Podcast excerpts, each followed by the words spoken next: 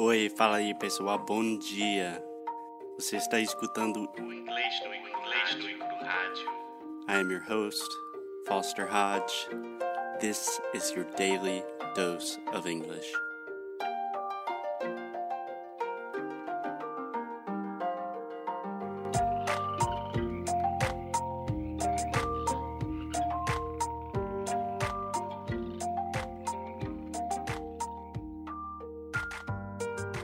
Hey, Alexia. Hey, Foster. How are you doing? I'm fine. What about you? I'm doing excellent. Where are we coming from today? Coming from? Yeah, where are we speaking to the audience from? Ah, we are at Kiawah Island, which is in South Carolina, right next to Charleston. Excellent. Yeah, you always hear the famous news announcers say like live coming from coming to you live from New York City. Da da da da. So live from Kiawah Island, coming to you from Kiawah. okay, perfect. Okay, bad start. so today, Alexia, we're going to talk about American stereotypes. Ooh. So you've been in the U.S. for a little over two months now. Almost two months. So can I ask you a question? What are some of the stereotypes? Maybe not things that you believe, but when people in Brazil are talking about Americans, what are the common images that that come up in people's minds? Uh, that Americans are cold. Uh, Americans are cold Yeah. in the sense of it is cold Mm. in the U.S. temperature. No, they they are they're not as friendly as Brazilians are. hmm So maybe they're more reserved. Maybe, yeah. Yeah, yeah. Do you agree with that? I think it depends.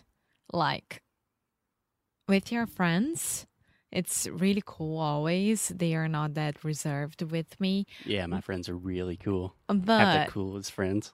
but when you are in Brazil, at least in Rio, you become someone's best friend in just five minutes.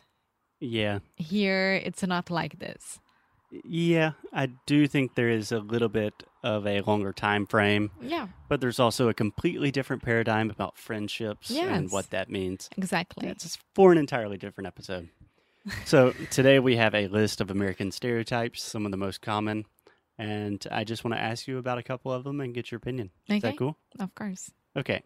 So the first one says obesity, that the majority of the world thinks that all Americans are fat. I think statistically that is probably true. But what's your opinion? Are Americans fat? Are we eating McDonald's all the time? No, I think it depends where those Americans live. Live. Live. Perfect. Um, I think it's if people from California who live next to the coast, um, they are more concerned about their bodies, or Okay. people who live in Miami or anything else. But Disclaimer Alexia has never traveled to California or Miami. no, but I can imagine that. No, Miami, I've been there. Um, but we just watched that documentary from Anthony Bourdain of food waste. Yes.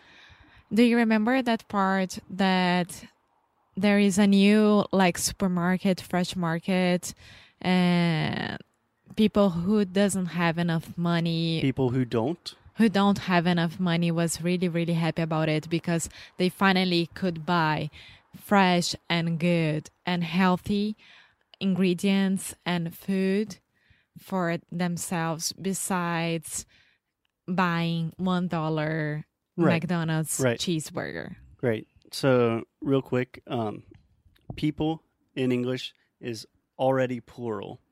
So, this is a big problem for a lot of English learners. It was a big problem for me when I was learning Portuguese because in Brazilian Portuguese, and all forms of Portuguese, when you say gente, gente is already singular, right? So, I remember when I started learning Portuguese, I said things like, ah, a gente são, or something like that. And people are like, no, no, cara, a gente é. But in English, we always say, the people are, so they were happy about the new supermarket. Perfect. Um, yeah, I agree. A lot of people make the argument that that the problem of obesity in the U.S. has to do with the cheaper the food is, the worse it is for you in terms of your health. Yeah, and speaking in general, and I didn't study about this, so I watched a few documentaries about it, and that's it. I do agree with that. But what's your general feel like? Do you just walking around in the southeast of the U.S. Do you feel like there are a lot more fat people because No, in Rio and São Paulo, there are a lot of people that are in shape, but there are no, a lot no, of no, fatties no. I haven't seen obese people around that much as people think that are here. Yeah, not every American is 400 pounds. of course not. Yeah, I'm getting there, but No, slowly. stop Let's it. surely. okay, so first stereotype, maybe a little bit false, but there's definitely some truth to it as well. Yeah, Great. but I think it's false. Like all Americans are fat Yeah. or obese. Uh, stereotypes inherently have a little bit of truth and a lot of falsities to them, you know? Okay, stereotype number two that Americans are obsessed with guns. I love that you were smiling saying this. I'm not smiling. I don't like guns. I hate guns as well, but you know that I would be really mad about it.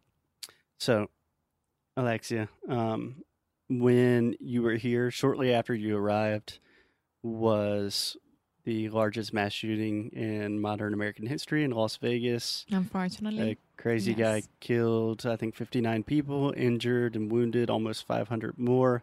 So there's been a lot of talk in the media and politics about guns, gun control.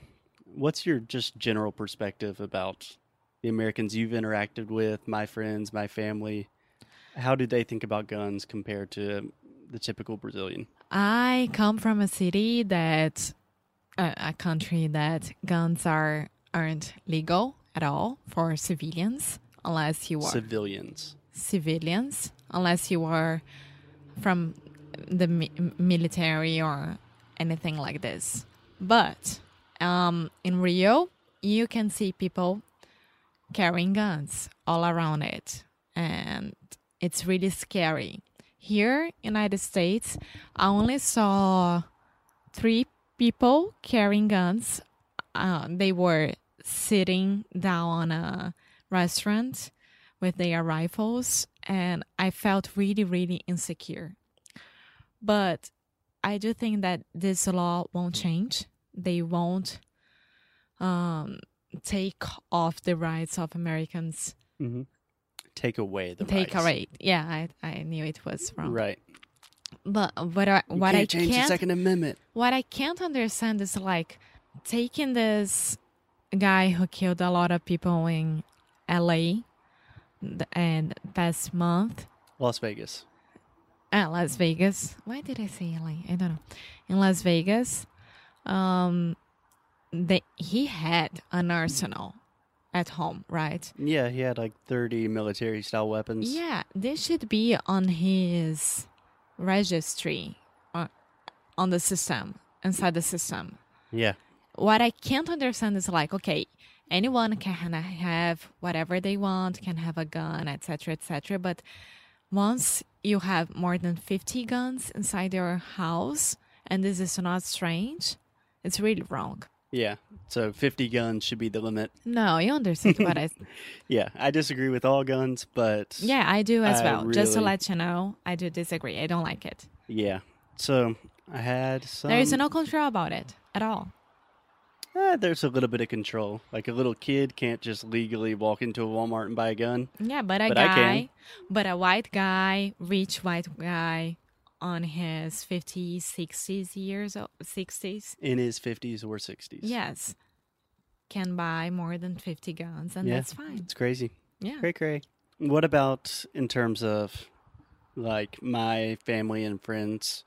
What kind of vibe are you getting from just their general attitude? Alexia is not happy with. So let me explain the situation. Most, uh, not most of my friends, but a lot of my friends also are kind of very scared of guns. We are all bookish academic people that don't want to deal with guns.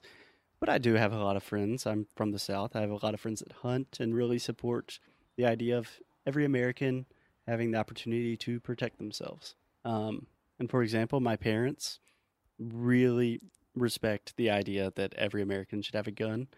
But I think if you talk to them normally, you would never think like, "Oh, my parents are radical people that want guns." That's just their way, their way of thinking, right? Yes. And it's not wrong.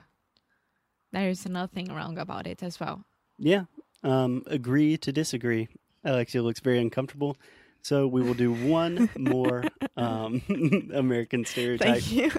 so far, we talked about fat, obesity, and guns. Let's do one more negative stereotype, and then maybe tomorrow we can do some positive stereotypes, okay? okay. The last stereotype here on the list is that Americans are loud. Loud? Yeah. No, Brazilians are loud. Okay. Explain what yourself. do you mean about loud? So there is the stereotype that when you're traveling, that when Americans are traveling in other countries, they're always talking loud, they're being a little obnoxious, maybe they're drinking a lot. And I just have the image of the American like in Paris that doesn't speak French and a Parisian person does not understand them, so they just say the same thing louder. Like No, "Hey, I think you are. No, this is a, uh, totally. This is a Brazilian. That's interesting. Yes, I have no, No, idea. I so totally disagree with that.